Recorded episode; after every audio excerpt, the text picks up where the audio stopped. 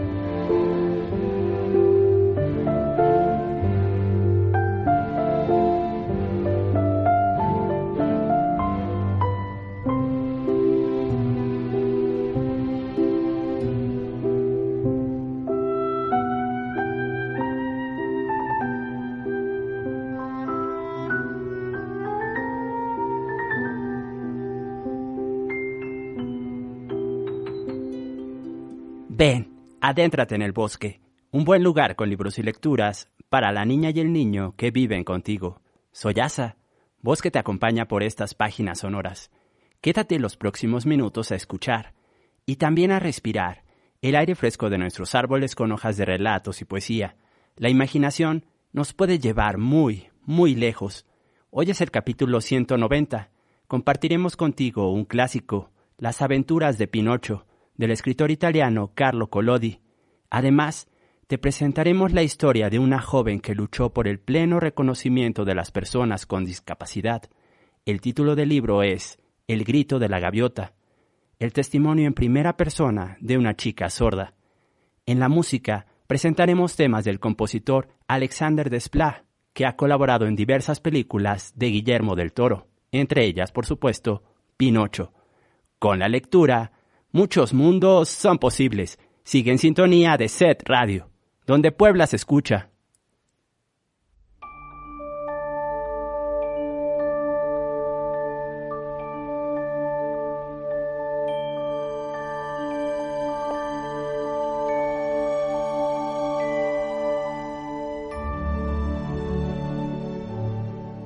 Libro Las aventuras de Pinocho.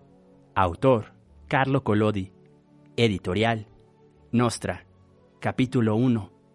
¿Cómo fue que el maestro Cereza, un carpintero, encontró el pedazo de madera que lloraba y reía como si fuera un niño? Había una vez un rey. Dirán de inmediato todos ustedes, lectores, todas ustedes, lectoras, pero no, se equivocan. Había una vez un pequeño pedazo de madera no de madera preciosa, sino simple leña, uno de esos troncos que en invierno se ponen en las estufas y las chimeneas para encender el fuego y calentar las habitaciones de una casa. La verdad, no sé cómo sucedió, pero el hecho es que un buen día este pedazo de madera fue a dar al taller de un viejo carpintero que tenía por nombre Maestro, Maestro Antonio aunque todos lo conocían como Maestro Cereza. ¿Y sabes por qué? Porque siempre traía la punta de su nariz muy brillante y colorada, como si fuera una cereza madura. Apenas el maestro Cereza vio aquel pedazo de leño, se llenó de alegría y frotándose las manos de puro gusto, balbuceó a media voz. Este pedazo de madera se ha presentado justo a tiempo, voy a usarlo para hacer la pata de una mesa. Y dicho y hecho, de inmediato tomó un hacha bien afilada para empezarle a quitar la corteza y a rebajarlo, pero cuando estaba a punto de asestarle el primer hachazo, se quedó con su brazo suspendido en el aire, pues escuchó una vocecita finita, muy finita, tan finita, que le decía con un tono de súplica No me pegues tan fuerte, no me pegues tan fuerte. Figúrense ustedes cómo se quedó aquel viejo, el carpintero, el maestro Cereza. Giró sus ojos espantados por todo el taller de carpintería para ver de dónde podía haber salido aquella vocecita y por supuesto no vio a nadie. Miró debajo del banco, miró debajo de las mesas y nadie. Miró dentro de un armario que estaba siempre cerrado y nadie. Miró en la canasta de las virutas y el acerrín y nadie. Abrió la puerta de su taller para echar un vistazo hacia la calle y nadie. Entonces, ¿quién podía haber sido? Entonces el maestro Cereza se dijo a sí mismo, ya sé, está claro que esa vocecita me la imaginé. Es pura imaginación mía. Debo volver al trabajo. Y vuelta a tomar el hacha, dio un golpe solemnísimo en el pedazo de madera. Oye, ¿me lastimas? gritó ese pedazo de madera quejándose, quejándose con la misma vocecita de antes. Esta vez el maestro carpintero Ceesa se quedó petrificado con los ojos desorbitados por el miedo, con la boca desencajada y la lengua de fuera colgándole hasta su barbilla, como si fuera el mascarón de una fuente. Apenas recuperó el uso de la palabra, comenzó a decir temblando y tartamudeando de miedo, ¿De dónde habrá salido esa vocecita nuevamente? No es mi imaginación. Aquí no hay nadie, no hay ni un alma, pero ¿Será acaso que este pedazo de madera aprendió a llorar y a quejarse como si fuera un niño de verdad? No, eso no puede ser, eso es de no creerse. Lo único que está aquí es este viejo pedazo de madera, un pedazo de leña para la chimenea como cualquier otro. Si lo echo al fuego, servirá para poner a cocer una olla de frijoles. Pero, ¿acaso habrá algún ser escondido en ese leño en su interior? Si alguien está metido aquí, peor para él. Va a ver la que le espera. Y diciendo esto, agarró con las dos manos aquel pobre pedazo de madera y comenzó a porrearlo sin misericordia contra las paredes de la habitación, dándole muchos golpes. Después puso oídos atentos para escuchar, para ver si oía alguna vocecita que se quejara. Esperó un minuto, esperó dos minutos, Esperó tres minutos, esperó cuatro minutos, cinco minutos, diez minutos y nada. Ay, ya sé, se dijo entonces tratando de reírse un poco y acomodándose su peluca. Por lo visto esa vocecita que habló hace un rato, me la imaginé. Estoy convencido de que es mi imaginación. Volvamos al trabajo. Y como ya estaba muy asustado, el maestro Cereza, el viejo carpintero, se puso a canturrear una cancioncita para darse un poco de ánimos.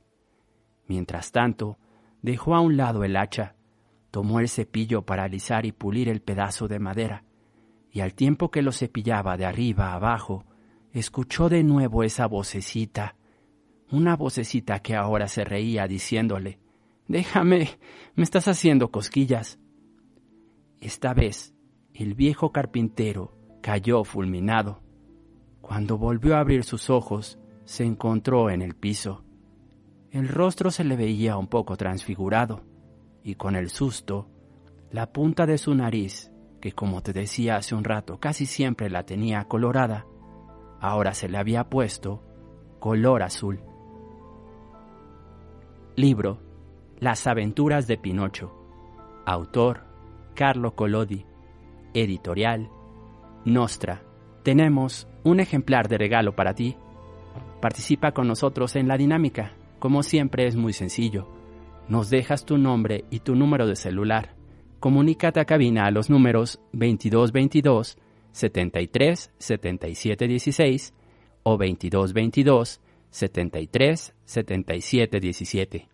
Al final del programa diremos el nombre de la ganadora o el ganador del ejemplar. Ciao, Papa, Time has come to say farewell.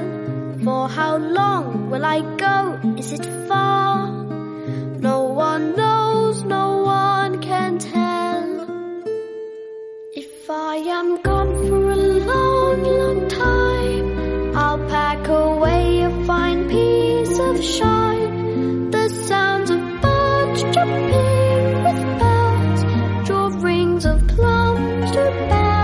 option.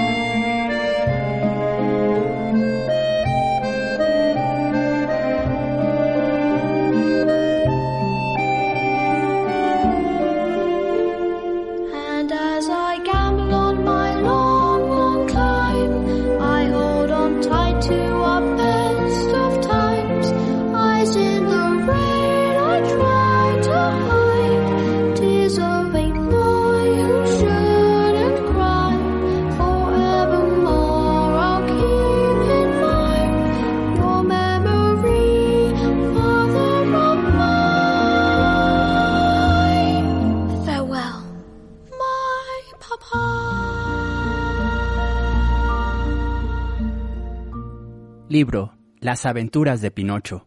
Autor Carlo Collodi. Editorial Nostra. Capítulo 2. Donde el maestro carpintero Cereza regala el viejo pedazo de madera a su amigo Gepetto, quien lo toma para hacerse un títere maravilloso que sepa bailar, hacer esgrima y dar saltos mortales. Justo en el momento en el que el maestro Cereza estaba en el piso, tocaron a la puerta. Pase, pase, respondió el maestro Cereza casi sin fuerzas y se puso de pie. Entonces entró al taller un viejito muy avispado que se llamaba Gepetto. Cuando los niños del barrio querían enfurecerlo, le decían elotillo, porque su peluca era amarilla, color elote, color de mazorca de maíz. Gepetto era muy enojón. Ay de quien le dijera elotillo. De inmediato se ponía hecho una fiera y no había manera de calmarlo. Enojoncísimo era Yepeto. Buenos días, maestro Antonio, le dijo Yepeto. ¿Qué hace en el suelo? "Eh, estoy enseñándole a las hormigas a hacer cuentas con el abaco. Ah, muy bien. ¿Y qué lo trajo a verme, compadre Yepeto? Pues las piernas. Sépase usted que vine a pedirle un favor con mis piernas. Aquí me tiene, estoy a sus órdenes. Esta mañana una idea se me metió en la cabeza. Dígame usted. He pensado en hacerme un bonito muñeco de madera, un títere maravilloso que sepa bailar, hacer esgrima y dar saltos mortales. Con ese muñeco de madera quiero ir por el mundo para ganarme un pedazo de pan y un vaso de vino. ¿Qué opina, maestro Cereza? Ah, muy bien, Elotillo. Gritó la vocecita de siempre, sin que se supiera de dónde venía. Al oír la palabra elotillo, Yepeto se puso rojo de cólera, rojo de enojo, y volviéndose hacia el carpintero, Cereza le gritó enfurecido, ¿Por qué me insulta? ¿Qué? ¿Quién lo insulta? Me dijo Elotillo. Yo no fui. Ay, nada más falta que haya sido yo mismo. ¿Fue usted? No. Sí. Y acalorándose cada vez más, pasaron de las palabras a los hechos, y agarrándose el uno al otro, los dos viejecitos se arañaron, se mordieron y se golpearon. Acabado su combate, el maestro Antonio Cereza se encontró con la peluca amarilla de Yepeto en las manos, y su compadre se dio cuenta de que tenía en la boca la peluca del carpintero toda canosa. Devuélvame mi peluca, dijo el maestro Cereza, y usted devuélvame la mía. Hagamos las paces de una vez. Algo enojados, pero así se hablaban esos compadres. Tras haber recuperado cada uno su peluca, los dos viejitos estrecharon la mano y juraron que seguirían siendo buenos amigos como toda la vida. Así pues, compadre Yepeto, dijo el carpintero en señal de paz, ¿qué quiere usted de mí? Pues quisiera un poco de madera para hacer mi títere. ¿Tiene usted madera? El maestro Cereza, muy contento, se apresuró a agarrar del banco aquel viejo pedazo de madera que tanto lo había asustado antes. Pero cuando estaba a punto de dárselo a su amigo, el leño dio una sacudida y escapándosele violentamente de las manos fue a golpear con fuerza las flacas espinillas del pobre Yepeto. ¿Así regala usted un pedazo de madera, maestro Cereza? Por poco me deja cojo. Le juro que yo no fui. Ay, entonces me va a decir que fui yo otra vez. La culpa es de ese pedazo de madera. Ya sé que es un pedazo de madera, pero me lo tiró a las piernas. Yo no se lo tiré. Mentiroso. Yepeto, no me insulte, porque si no, le vuelvo a decir elotillo. Burro, elotillo, asno, elotillo, chango, horroroso, elotillo.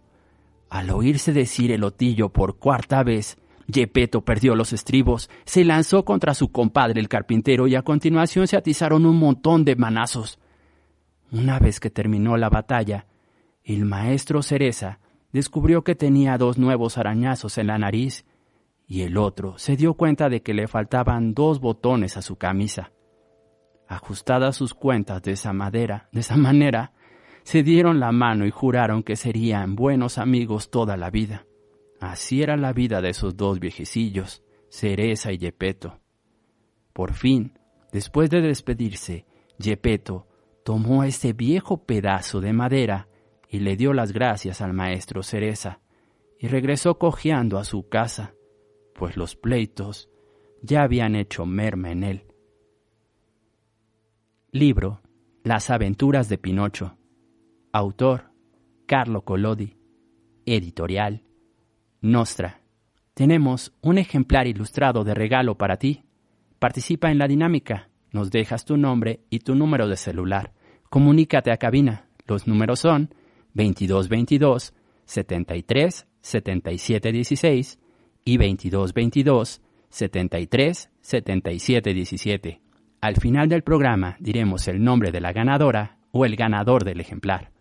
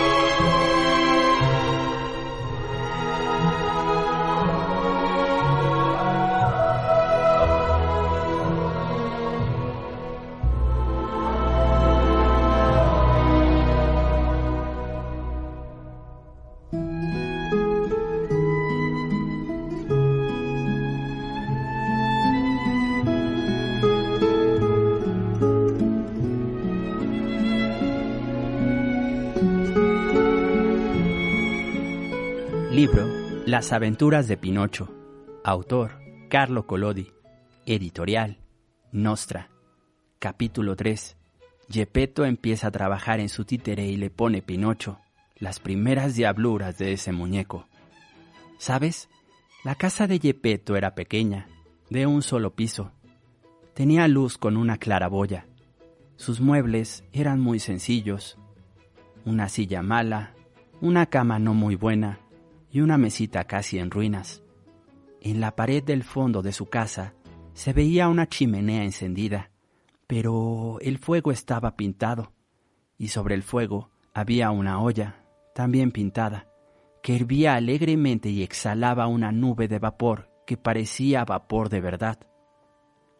Tan pronto entró en su casa, el viejo Yepeto tomó sus herramientas y se puso a tallar el muñeco. ¿Qué nombre le voy a poner? se decía. Ya sé, lo voy a llamar Pinocho.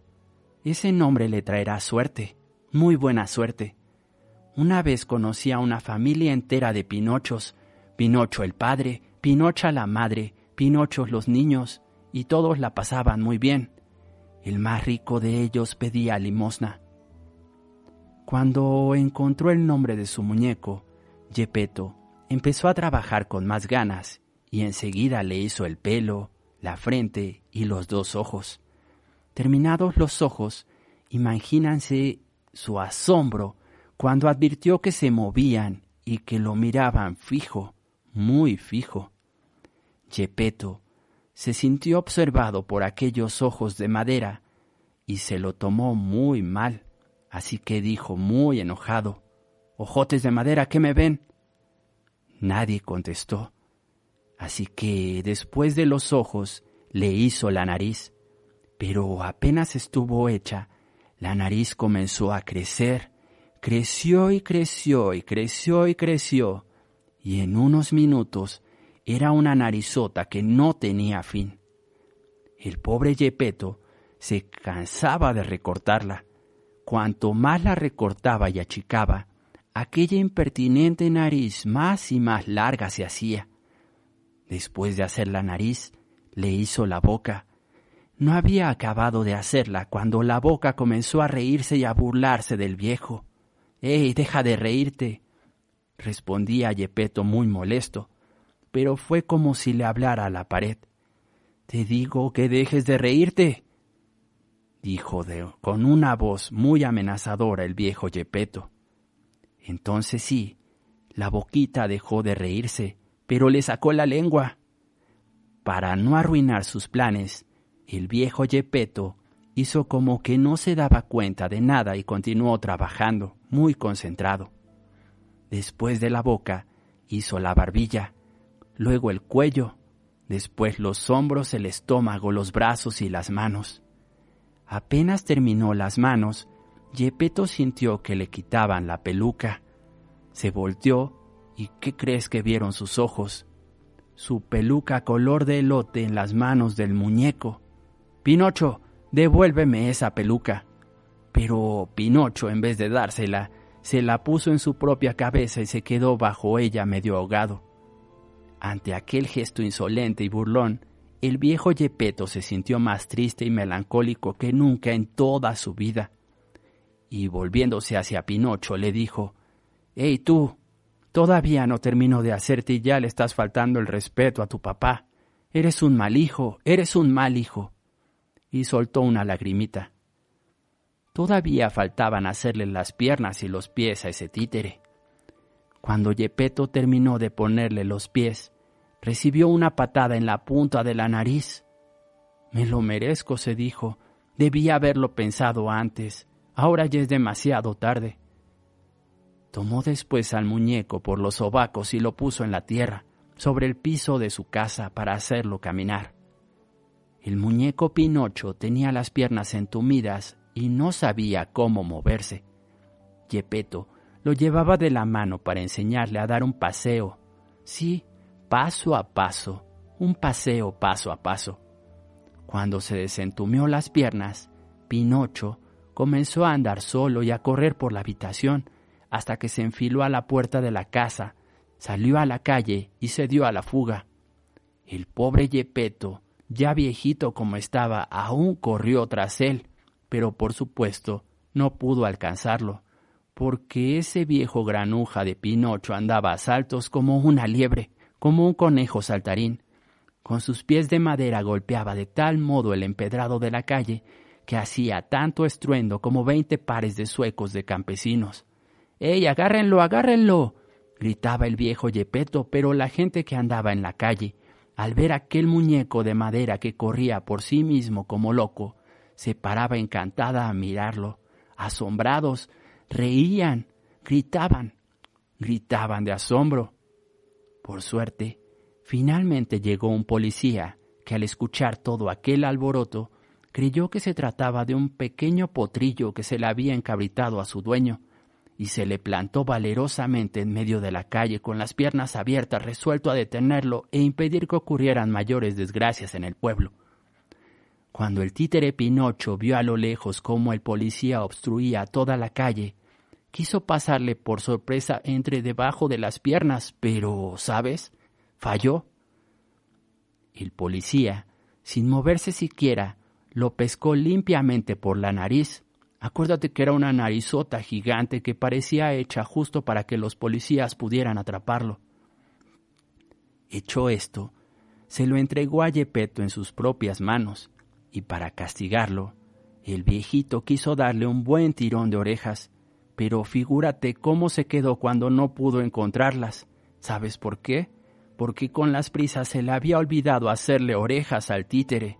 Así que lo agarró por el cogote y mientras se lo llevaba, le dijo meneando amenazadoramente la cabeza, Vamos a casa y cuando lleguemos ahí vas a ver lo que te va a pasar. No te quepa la menor duda de que algo grave te va a pasar. Ante tal amenaza, Pinocho se tiró al suelo y ya no quiso caminar.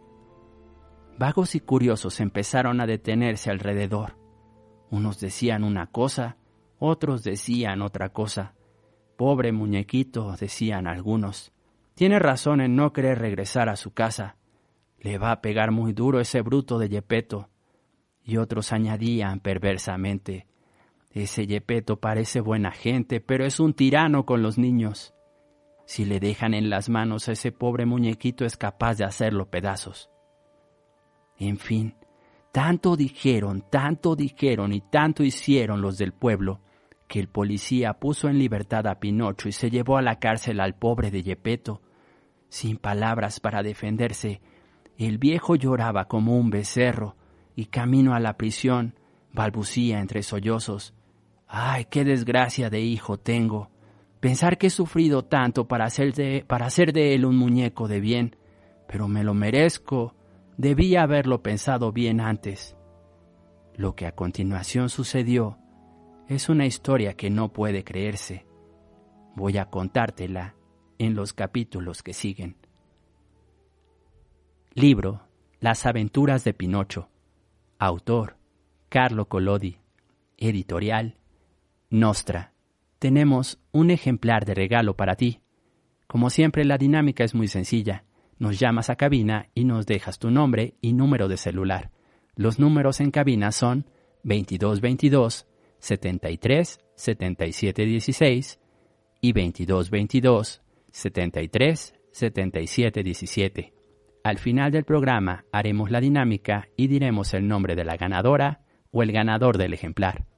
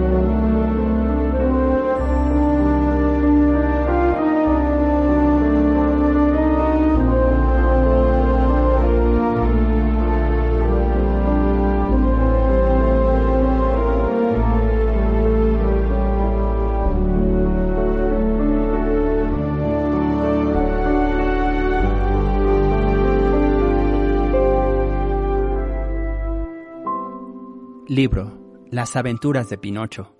Autor Carlo Collodi. Editorial Nostra. Capítulo 4. La historia de Pinocho con el grillo parlante, donde se ve que los niños malos se enojan si los corrige alguien que sepa más que ellos. Joven lector, joven lectora, ¿sabes? Mientras llevaban al pobre de Yepeto a prisión, sin que fuera culpable de nada, ese bribón de Pinocho que había quedado libre de las garras del policía iba corriendo a través de los campos para llegar pronto a casa.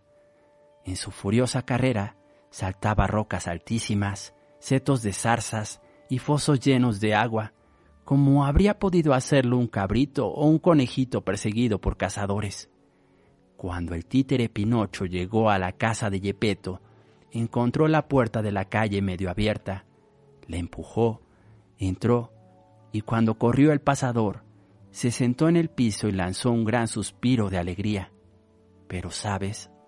Poco le duró su gozo, pues oyó que en la habitación alguien hacía... ¿Quién me llama? dijo Pinocho muy asustado. Soy yo. Pinocho volteó y vio un enorme grillo que subía lentamente por la pared. Dime, grillo, ¿tú quién eres? Soy el grillo parlante y vivo en este cuarto desde hace más de cien años. Pues este cuarto ahora es mío, dijo Pinocho, y si quieres hacerme un gran favor, vete, vete por favor, no se te ocurra regresar. No voy a irme, respondió el grillo parlante. No voy a irme sin decirte antes una gran verdad. Dímela entonces y vete ya de una vez, respondió Pinocho. Pobres los niños que se rebelan contra sus padres y por capricho abandonan la casa paterna. No conseguirán nada bueno en este mundo y, tarde o temprano, se arrepentirán. Di lo que quieras, grillo. Di lo que quieras. Yo sé que mañana de madrugada voy a irme de aquí, porque si me quedo pasará lo que le sucede a todos los otros niños y niñas del mundo. Me van a mandar a la escuela, y por mi gusto o a la fuerza voy a tener que estudiar.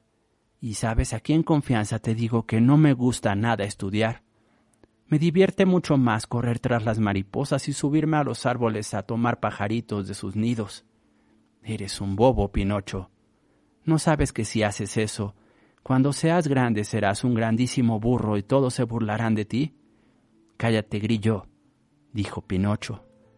Pero el grillo parlante, paciente y filósofo, en vez de tomar a mal esta grosería, continuó con el mismo tono de voz. Si no te gusta ir a la escuela, ¿por qué al menos no aprendes un oficio con el que puedas ganarte honradamente un pedazo de pan? ¿Quieres que te responda? replicó Pinocho, que empezaba a perder la paciencia. De todos los oficios del mundo hay uno solo que de veras me gusta. ¿Ah, sí? ¿Uno? ¿Cuál es? Comer dormir, divertirme, y de la mañana a la noche y de la noche a la mañana, comer, dormir y divertirme. Me gusta la vida de vago. Pues te advierto, dijo el grillo parlante con su calma acostumbrada, te advierto que los que tienen ese oficio casi siempre acaban en el hospital o en la cárcel. Cállate, grillo. Pobre Pinocho, me das pena. ¿Por qué te doy pena? Porque solo eres un títere, y peor todavía, recuerda que tienes la cabeza hecha de madera. Al oír estas palabras, el títere Pinocho se levantó enfurecido, agarró del banco un mazo y lo arrojó contra el grillo parlante. Quizá no pensó que le iba a dar, que lo iba a golpear, golpearlo justo en la cabeza. El pobre grillo parlante no tuvo tiempo ni de hacer nada. Se quedó allí tieso, aplastado contra la pared.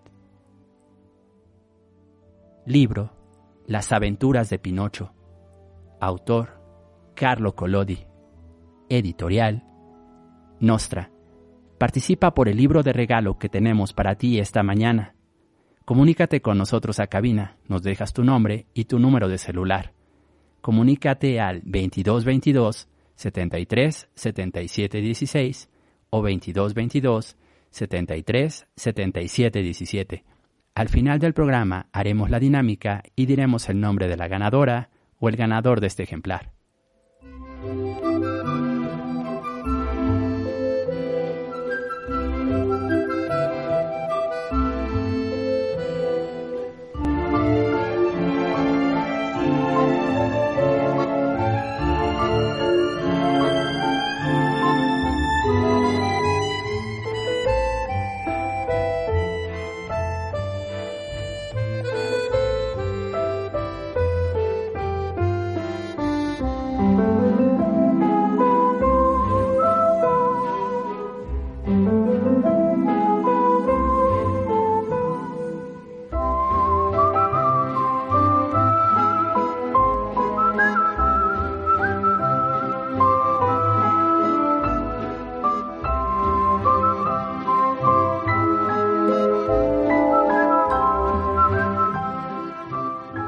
Libro Las aventuras de Pinocho.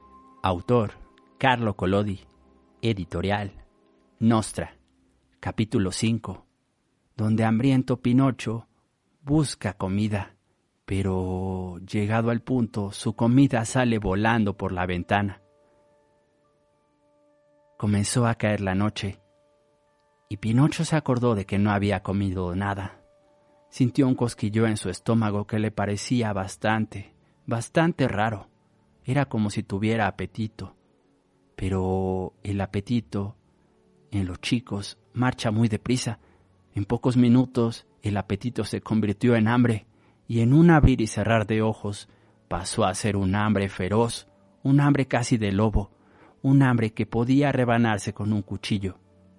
El pobre Pinocho corrió a la chimenea donde había una olla hirviendo e intentó destaparla para ver qué tenía adentro. Pero... ¿Recuerdas que la olla estaba pintada, verdad? Imagínate cómo se quedó Pinocho. Su nariz, que ya era larga, le creció por lo menos cuatro dedos más. Entonces recorrió la habitación, hurgó en todos los cajones y escondrijos en busca de un pedazo de pan, aunque estuviera duro y seco, de un mendrugo o de un huesito viejo olvidado por un perro, de un poco de atole mohoso de unas espinas de pescado, de un huesito, de un huesito, de algo, de algo para medio comer. Pero Pinocho no encontró nada, absolutamente nada. Mientras tanto, su hambre aumentaba, aumentaba y aumentaba. El pobre Pinocho no encontraba otro consuelo que bostezar. Lanzaba unos bostezos tan grandes que a veces la boca le llegaba a las orejas. Cuando acababa de bostezar, escupía y sentía como si su estómago se le fuera a salir.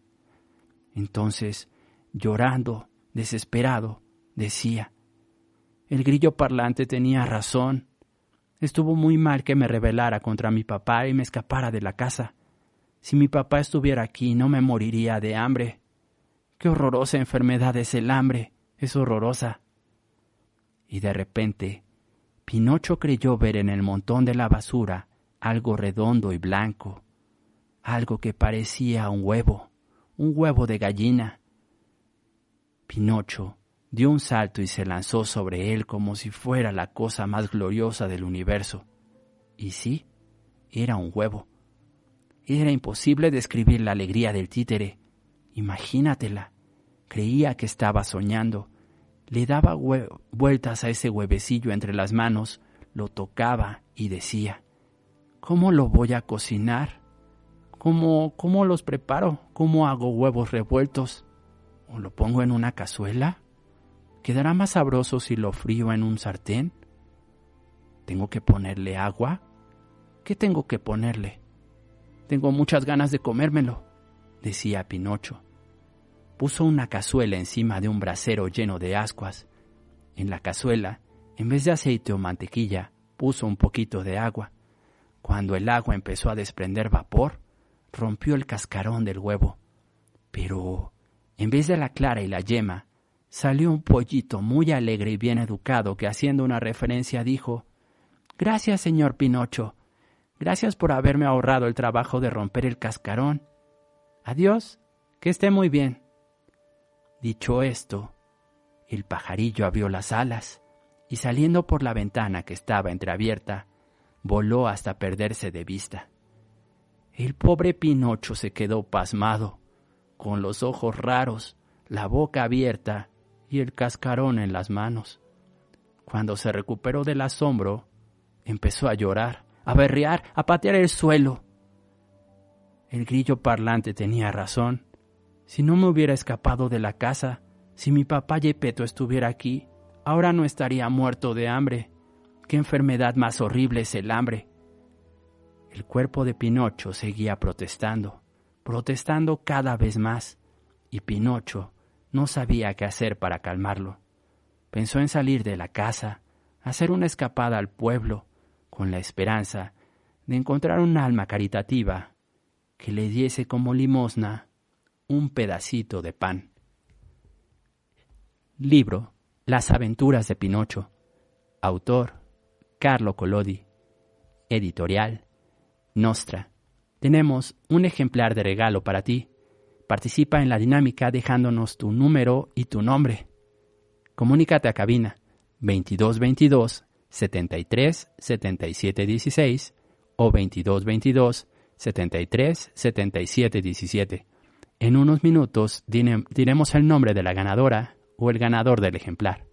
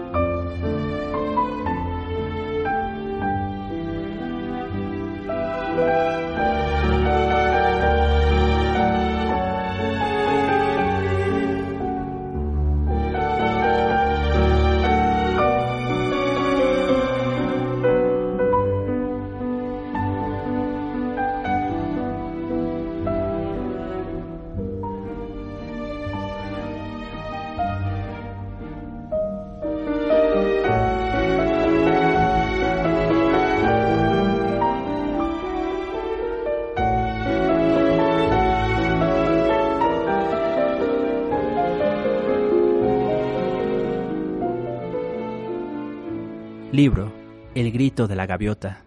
Autora Emanuel Laborí. Editorial Six Barral. Las palabras son una cosa rara para mí desde la infancia. Digo cosa rara por lo que tuvieron de extraño desde el principio.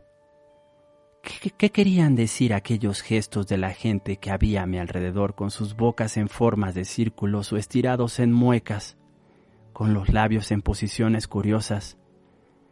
Yo notaba alguna cosa distinta cuando se trataba de enojo, tristeza o alegría, pero había un muro invisible que me separaba de los sonidos correspondientes a dicha mímica. A la vez, era un vidrio transparente y de concreto. Me agitaba a un lado de ese muro y los demás hacían lo mismo al otro lado. Cuando intentaba reproducir sus gestos como un animalito, no eran palabras, sino letras visuales. A veces me enseñaban una palabra o una sílaba o dos que se parecían, palabras fáciles como papá, mamá, lata. Las palabras más sencillas eran aún más misteriosas. Ayer, mañana, hoy.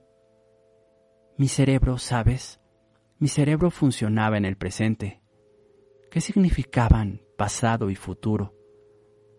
Cuando comprendí con ayuda de los signos que el ayer estaba detrás de mí y el mañana adelante, di un salto fantástico, un progreso inmenso que difícilmente pueden imaginar los que oyen, los que escuchan, habituados como están a oír y a escuchar desde la cuna misma las palabras y los conceptos repetidos incansablemente sin ni siquiera percatarse o darse cuenta.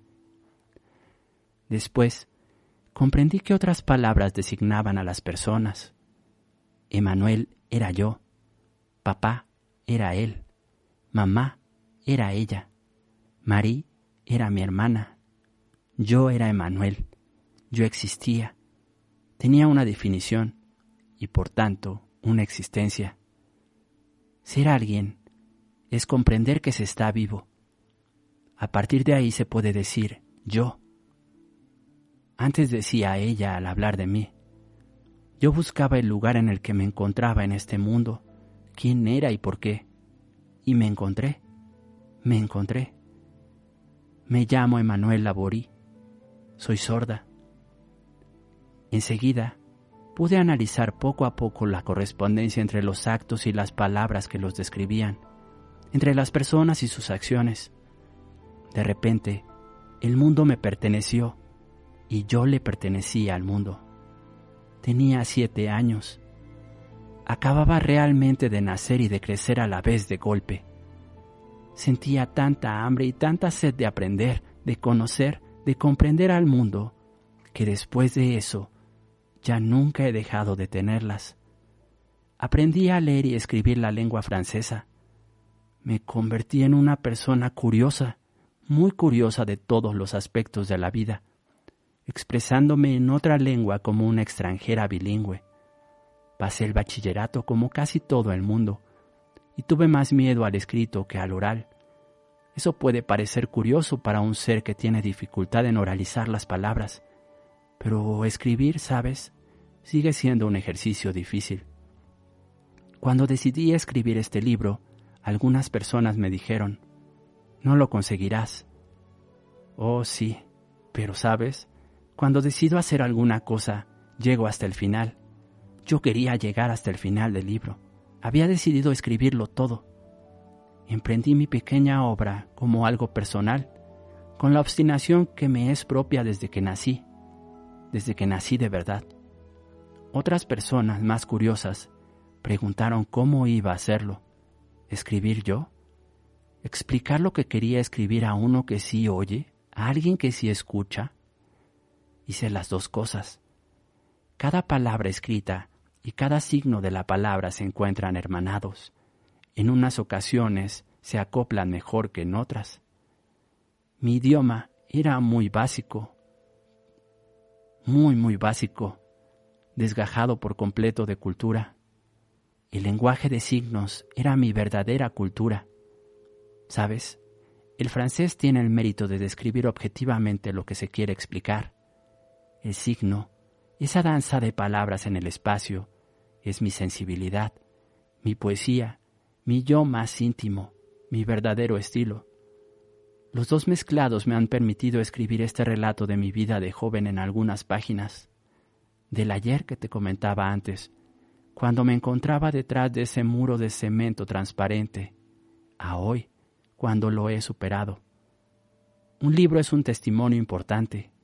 Un libro va por todas partes, pasa de mano en mano, de espíritu en espíritu, para dejar un rastro, una huella. Un libro es una manera de comunicarse que raramente es dada a los sordos. En Francia, tendré el privilegio de ser la primera, tal como fui la primera actriz sorda que recibió el Molière, un premio de teatro. Este libro es un regalo de la vida. Me va a permitir decir lo que he callado siempre, tanto a los sordos como a los que escuchan. Es un mensaje, un compromiso en el combate por el lenguaje de signos que separa a una a las personas. En el lenguaje de signos utilizo la lengua de los que oyen, mi segunda lengua, para expresar mi certeza absoluta de que el lenguaje de signos es nuestra primera lengua, la nuestra, la que nos permite ser seres humanos comunicantes, para decir también que los sordos y las sordas no deben rechazar nada, que pueden ser utilizados por todas las lenguas sin gueto ni ostracismo, que pueden acceder a la vida. ¿Sabes? Al principio daba gritos, muchos gritos, gritos grandes, no porque tuviera hambre o sed, miedo o dolor, como todos los bebés. Gritaba porque empezaba a querer hablar, porque quería escucharme y los sonidos no me salían y por supuesto no me escuchaba. Vibraba, sabía que gritaba, pero los gritos no querían decir nada para mi mamá o mi papá. Eran, según me cuentan, gritos agudos como de ave marina, como los de una gaviota, como los de una gaviota volando sobre el océano. Entonces me pusieron el apodo de gaviota. La gaviota gritaba por encima de un océano de ruidos que ella no oía, que ella no comprendía. Ellos, mi papá y mi mamá, no comprendían los gritos de la gaviota. Mamá me dijo una vez, tú eras una bebé muy hermosa, naciste sin dificultades, pesabas tres kilos con 500 gramos, llorabas cuando tenías hambre, reías, balbucías como los demás bebés, te divertías a tu modo. Nosotros no comprendimos enseguida lo que te pasaba. Te habíamos considerado buena porque dormías a pierna suelta en una habitación situada al lado de la sala, con música clásica a todo volumen las noches, y nos sentíamos orgullosos de tener una bebé muy tranquila. Te habíamos considerado normal, porque volteabas la cabeza cuando hacía ruido una puerta. No sabíamos que notabas las vibraciones por el suelo, que no escuchabas, pero que notabas las vibraciones. ¿Sabes? Estoy en la edad en la que los bebés se divierten jugando en el suelo, a gatas, comenzando a querer decir mamá o papá, la primera palabra de casi todos los bebés, pero no digo nada. Percibo las vibraciones, como te decía, las vibraciones del suelo. Noto también las vibraciones de la música y la acompaño, saltando, saltando con mis pequeños grititos de gaviota. Eso es lo que me cuentan. Yo no lo recuerdo, pero eso es lo que me cuentan. Soy una gaviota perceptiva. Tengo un secreto, un mundo para mí misma. Mis padres vienen de una familia de marinos. Mi madre es hija, nieta y hermana de marinos de los últimos que cruzaban el Cabo de Hornos. Por consiguiente, me llamaron gaviota. ¿Era muda esta gaviota? ¿Era muda esta gaviota? Me llamo Emanuel. Libro El grito de la gaviota. Autora Emanuel Laborit. Editorial Six Barral.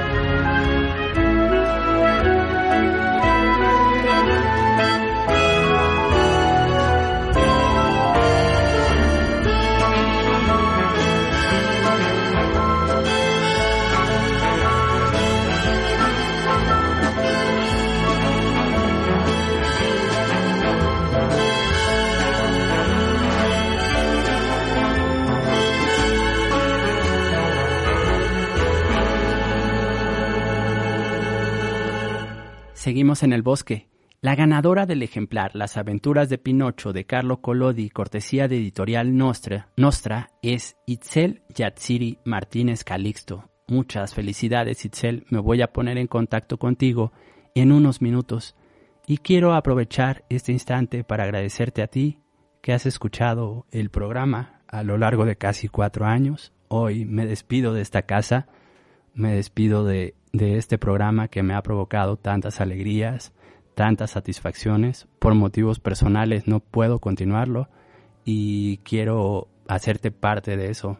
Eh, cada sábado por la mañana ha sido una gran alegría estar con todos ustedes a través de Set Radio, compartiendo historias, compartiendo voces, compartiendo relatos como el de hoy de Pinocho que han pasado de generación en generación. Espero haber hecho un, una buena labor eh, convocándote semana a semana, agradeciéndote, como lo, lo mencionaba hace un momento, por tu presencia, por tus minutos, por tu compañía, cada sábado por la mañana.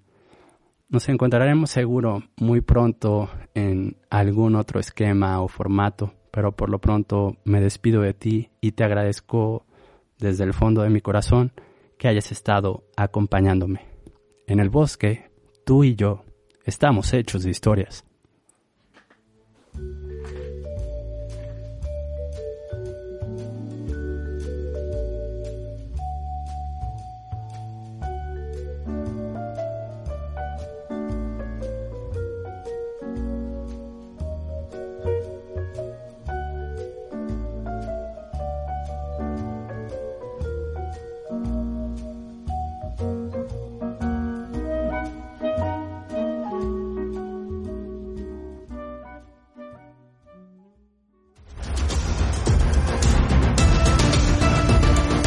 Set Radio 105.9 presentó.